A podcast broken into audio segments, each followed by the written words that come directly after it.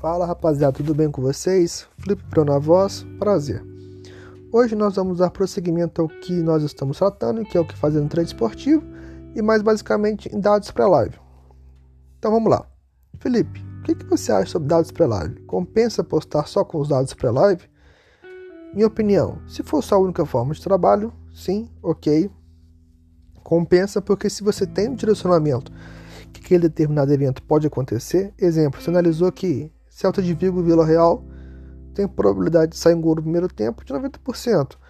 Você pegou ali os últimos 10 jogos do Vila Real em casa, você pegou os últimos 10 jogos do Celta de Vigo fora de casa, viu que os times fabricam gols nesses jogos, né?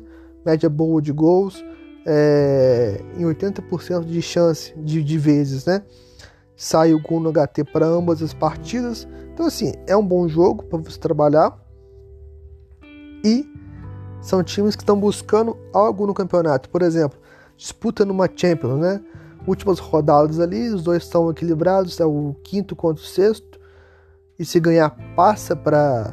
E se ganhar, entra no, no G4, né? Vamos falar assim.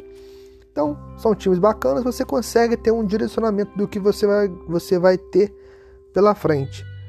Mas é o suficiente? Sinceramente, não. Por quê? Porque muitas vezes você fez uma análise de jogo perfeita, você trabalhou no, no jogo de forma tranquila, né? Você viu que tem, trouxe, 80% de, de chance de sair um gol, né? Mas o jogo dentro do live não se propôs a sair gol. Mas como assim? Foi um jogo parado, foi um jogo de muito balão, foi um jogo onde teve poucos chutes no primeiro tempo, foi um jogo mais estudado no primeiro tempo. Então esse jogo no live, no pré-live se mostrou muito bom, mas quando chegou no live não teve aquele direcionamento para gol. Isso faz uma grande diferença.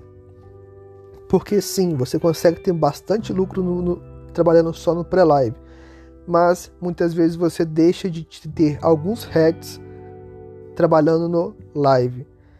Quando você tem alguns inputs, por exemplo, é um time que um time tá tá, é um time favorito para o jogo, né?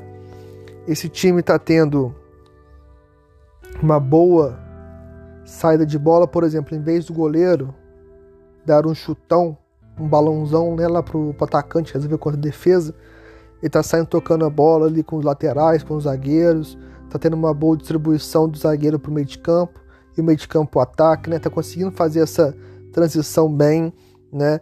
É, tem algum dos dois times ali, ó, empurrando a defesa, ou seja, está marcando as linhas, está marcando muito próxima à área. Isso é um ótimo jogo para quem tem um, uns inputs no live, né? É, o time favorito para o jogo, por exemplo, ou o time não favorito, tá chutando para gol, tá? Por, é, chutando para gol que eu digo é finalizando, pode ser para fora ou para gol. Isso, isso aí é um grande uma grande observação que todos devem fazer no dia a dia, nos jogos, né? E uma posse de bola ofensiva. O que é uma posse de bola ofensiva? É quando os times estão chegando próximo à área, é um time que está trabalhando bem a área, perto da área ali, é um time que está chutando para gol.